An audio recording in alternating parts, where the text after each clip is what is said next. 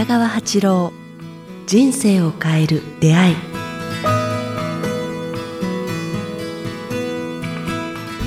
こんにちは早川洋平です。北川八郎人生を変える出会い、えー今日もよろしくお願いします。よろしくお願いします。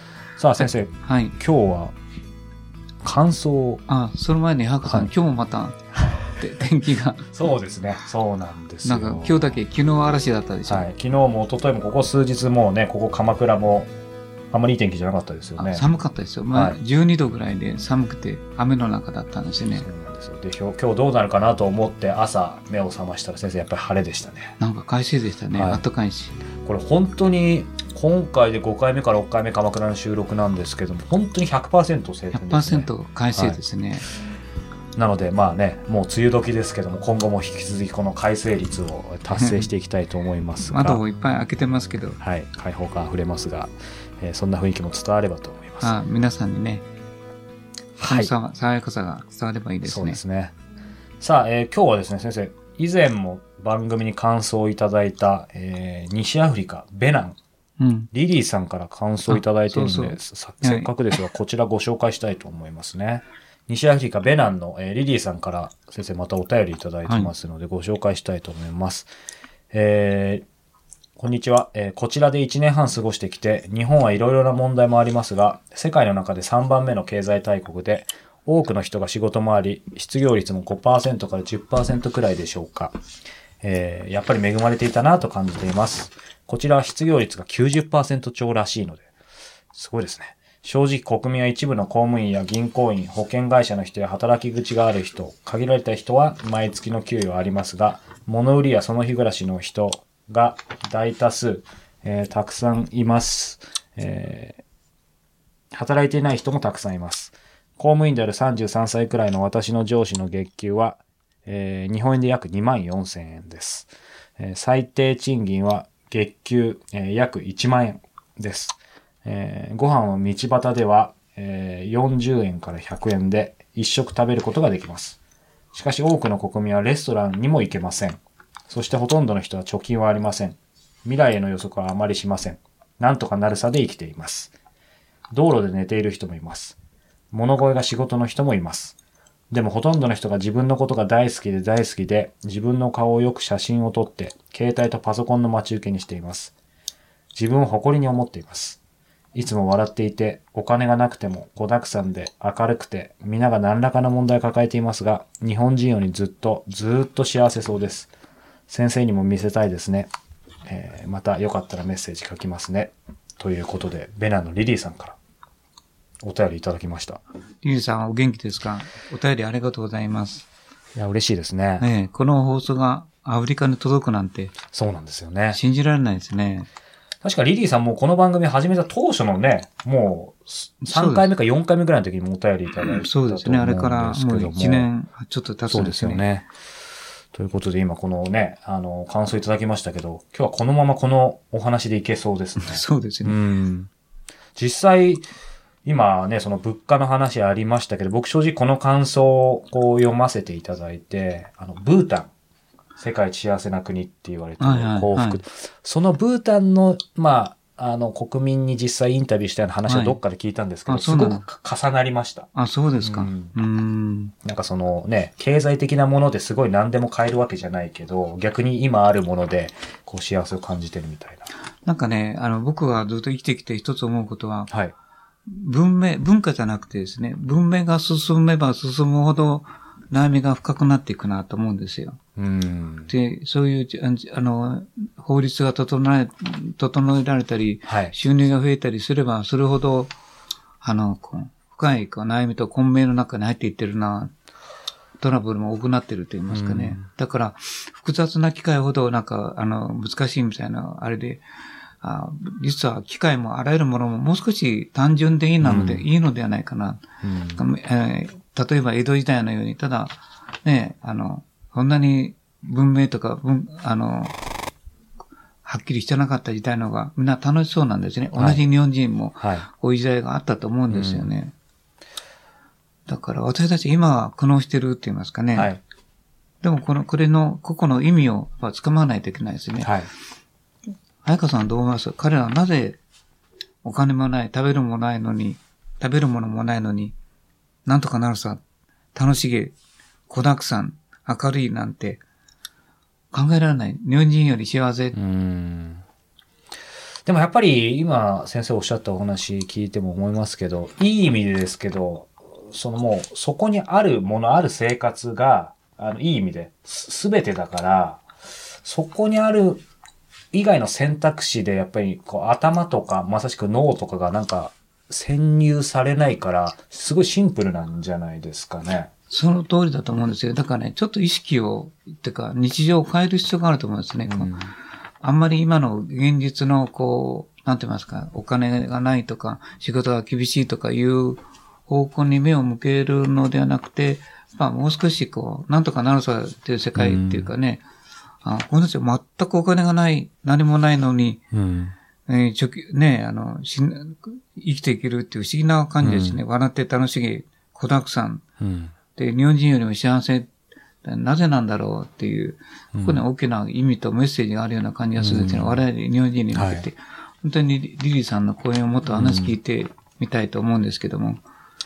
でもなんかお話伺うと、こう、今の先生の話もあってですけど、この方というかそのベナンの、うんやっぱりその、未来の予測はあまりしません。なんとかなるさで生きてますってことは、未来よりもやっぱりいい意味で今を楽しんでるって思うんですね。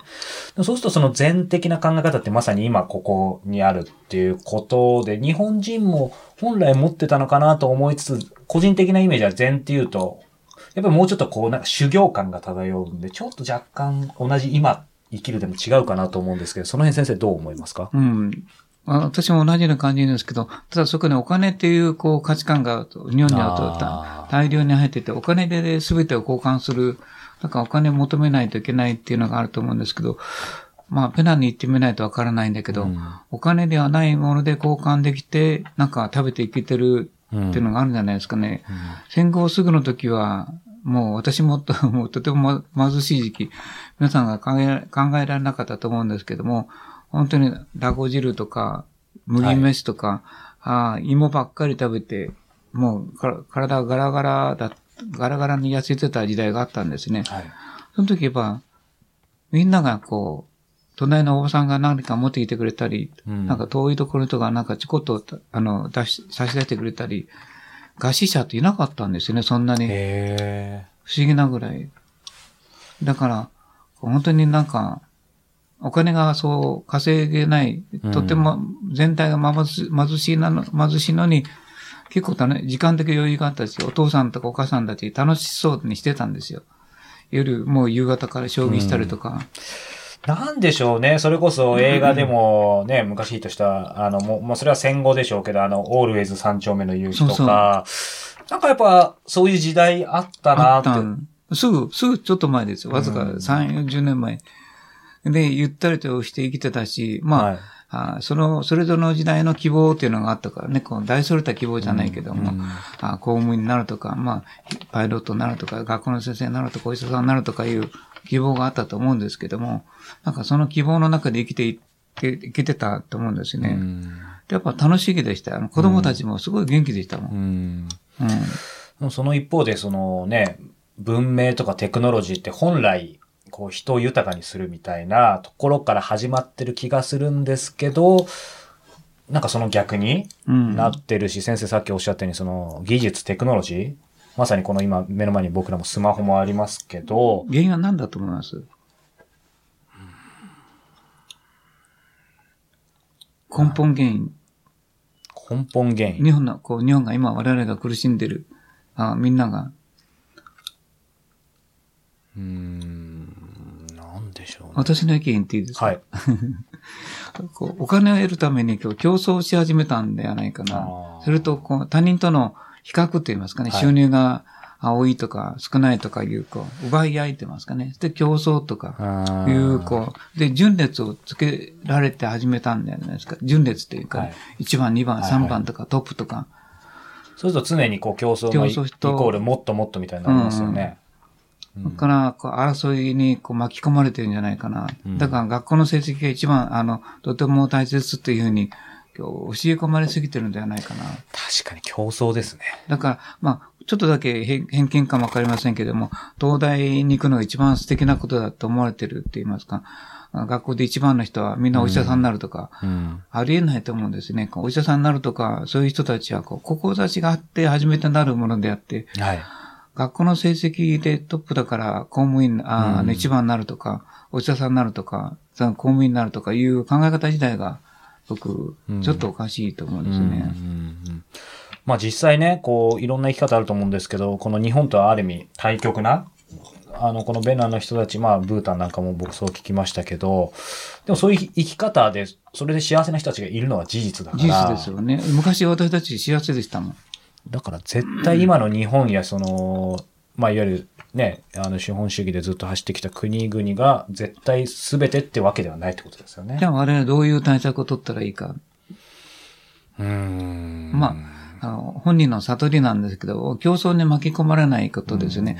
1番とか2番とかいうよりもこう、自分のこう生き方、才能とか、それから自分の喜びとか、生き生きがいというものをこう、はい学歴とか、その学校の成績にこう関係なく能力を高めていく、チャンスを広げていくっていうかね。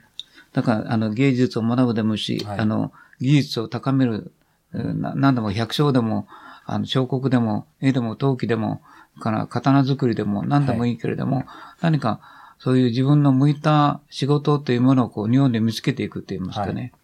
競争の世界から外れることを選んでも十分このこの人生を楽しめるという、そういう、まあ文化ですね。はい。文化には競争がないんですね。一一番絵が上手とか二番上手とかいうのはないからですね。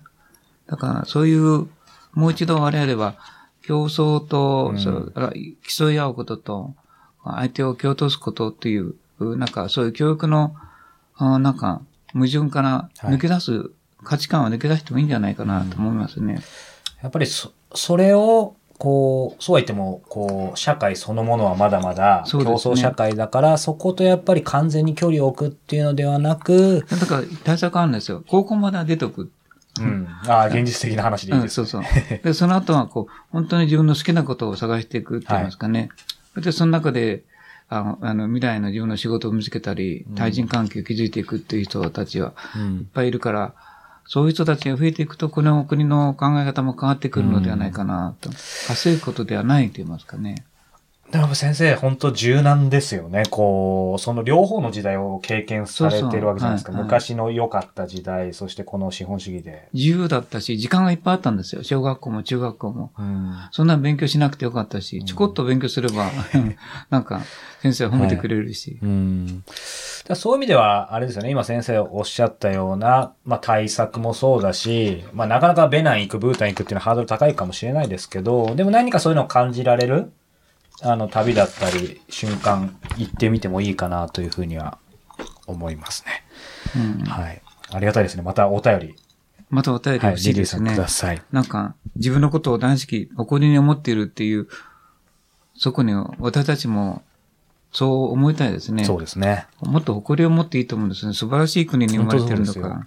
ありすぎかもしれないですね。うん。やっぱ、あと一言だけ言わせてほしいんですけど、やっぱり日本の人にやっぱ、この、あの中、リリーさんの言葉から僕思うのは、やっぱ、この人生に生まれてきた意味とこう価値があると思うんですね。もう絶対そういう意味があるから、ああ、日本に生まれたっていうのは素晴らしい、よその国よりもなんか、うんいろんな面でチャンスをもらえる国に生まれてるから、まあどうか日本を嫌わない、嫌わないでほしいということと、おなんか自分を嫌わないでほしい。ここに生まれた意味と価値は、おどうか見つけてほしいなと思いますね。お金ではなくて、自分の本来の持っている能力といいますかね、うん目と言いますかね、可能性とかいうのを、そうですねはい。僕はそれを見出してあげるのは私の仕事だと思ってるぐらいなんですけども。はい。さあ、この番組では引き続き皆様からのご質問ご感想を募集しております。詳しくは北川八郎ホームページ、もしくはメールアドレス、北川アットマークキクタス .jp、北川アットマーク kiqtas.jp までお寄せください。先生さあ、そしてですね、7月7日、七夕の日に、えー総会、満月の会の第3回総会。そうですねこれはどういう、あ、あの、満月の勉強会の卒業生の、あの、総会なんですけども、一般の方も、あの、ぜひ参加してほしいあなと一思ってます。般の方も参加できるんですね。これはすごい。で、講演の方が、あの、秋田病院の、うん認知症さんでとっても面白い生き方をしている人と、もう一人は、あの、山形の土屋さんっていう方な、IT 関係の仕事をされてる方の経営者の、こう、あの、紆余曲折やじゃなかったね、挫折から立ち上がった人生観みたいな、とてもいいんですね、こう、平凡な生き方の中から、うんどうやってこう自分たちが立ち上がったかっていう、こう、爽やかな人の話もありますので、一般の方もぜひ参加してください。これ当然先生もいらっしゃるんですよねあ。あ、私北もも川先生ちろん参加してまむということで。はい。あの、す。い場所は飯田橋ですね。はい。あと、まあ、また、あとは詳しいことは、ホームページの方。はい、はい。場所をご確かめてください。ければと思います。さあ、えー、なので7月7日、えー、満月の会の総会もぜひ皆さん参加してください。さあ、そしてですね、えー、以前お伝えしたように、えー、この番組が CD ブックになりました。人生を変える出会いということでですね、えー、ついに Amazon から、えー、ご購入できるようになりましたので、えー人生を変える出会い、北川八郎というキーワードで、こうし、えー、Amazon で検索いただければ、えー、お買い求めいただけますので、こちらもぜひチェックしてみてください。なかなか評判はいいんですけどね。そうですね買う方がなかったので。ぜひぜひ文章化されてるので、いいですよね。そうなんですよ。その CD ブックなんで CD と同時にテキスト化もされているので、まあ耳で読んで、えー、耳でごめんなさい、耳で聞いて、そして、えー、目で読んで、えー、両方から、えー、ぜひこの番組のエッセンス味わっていただければと思います。そうですね。ということで、今日は第75回をお届けしました。北川先生ありがとうございました。ありがとうございました。